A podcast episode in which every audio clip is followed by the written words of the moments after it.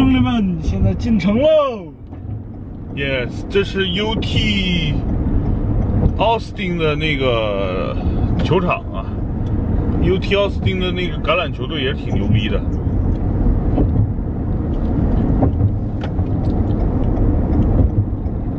兄弟们，这个车一路开过来确实挺爽的啊。然后，呃，有几点我觉得就是刚才说了，这个定速巡航、主动这个 ACC 自适应巡航特别好。但是呢，它这个车只是在高速的情况下有这个 跟主动跟车，在这个低速情况下，刚才不堵车嘛，我就想试一试，结果还是不行。所以总的来说，这个是反正够用啊。这个 用用用术语叫够用。你要说它多牛逼，没有啊，没有这种低速下的自动跟车，啊，那我觉得也还行了。反正这个最低配的汉兰达，说错了，最低配的凯美瑞有这么多，呃，主动安全的功能，呢说明整个丰田集团或者是整个凯美瑞的整个战略上，尤其在美国的战略上，还是非常重要的一个一个车型吧。呃，这这个车目前在美国的这个销量也应该是在这个级别的，啊，不是第一就是第二。你之前有一段时间思域的这个销量很牛逼，但是呢，后来凯美瑞，因为去年换代嘛，去年换代价格还是比较贵，然后今年的价格就已经全部都放下来了，大概有那么四千、三四千的优惠呢。哎呀，一便宜了就销量，冲就上来了。对啊，又便宜，开不坏，维修保养便宜，保值。总的来说，这个车特别适合普通人开，对吧？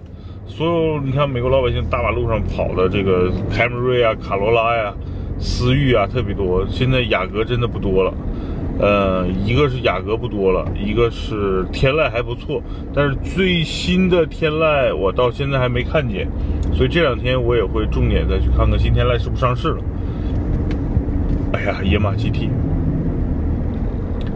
在美国开车就总能看到我特别心目中一直想买的那些车，是吧？野马 GT 呀，呃，挑战者呀，是吧？各种皮卡呀，Raptor。哎，这是一家丰田店吗？不是，这是一个租车店。你看，整个租车市场也一样，大部分是以卡罗拉。凯美瑞、奥提玛就是天籁为主，你会发现租车市场以前有很多雅阁，现在都没了。这次雅阁可能要凉，兄弟们。雅阁因为换个 1.5T 发动机、2.0T 发动机，老美不是很认可。哎呀，可怜吧，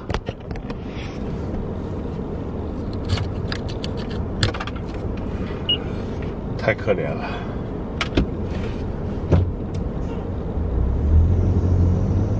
曾经的销量王者啊，这个雅阁换了一个非常牛逼的 2.0T 加 10AT，但是老美不认呀，兄弟们，这孙子也不把那个车放到中国来。哎呀，本田不知道怎么想的，我真的挺想弄一辆那个车的，颜值上比凯美瑞高。对吧？如果是 2.0T 加 10AT，动力也比这个凯美瑞好。嗯，美国市场不认，那说明有可能在中国是不是有机会呢？不好说啊。反正 1.5T 的雅阁现在卖的很很一般，也充分说明了中国老百姓不是傻子，对吧？你不能拿一个不能拿一个那么便宜的车过来糊弄人。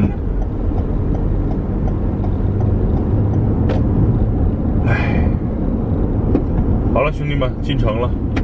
这次这趟高速跑了将近五个小时吧。嗯，凯美瑞，这叫什么？尽职尽责，完美。进城了。我曾经在那个奥斯汀那个威威斯汀住过一晚。One night in Austin，我留下许多情。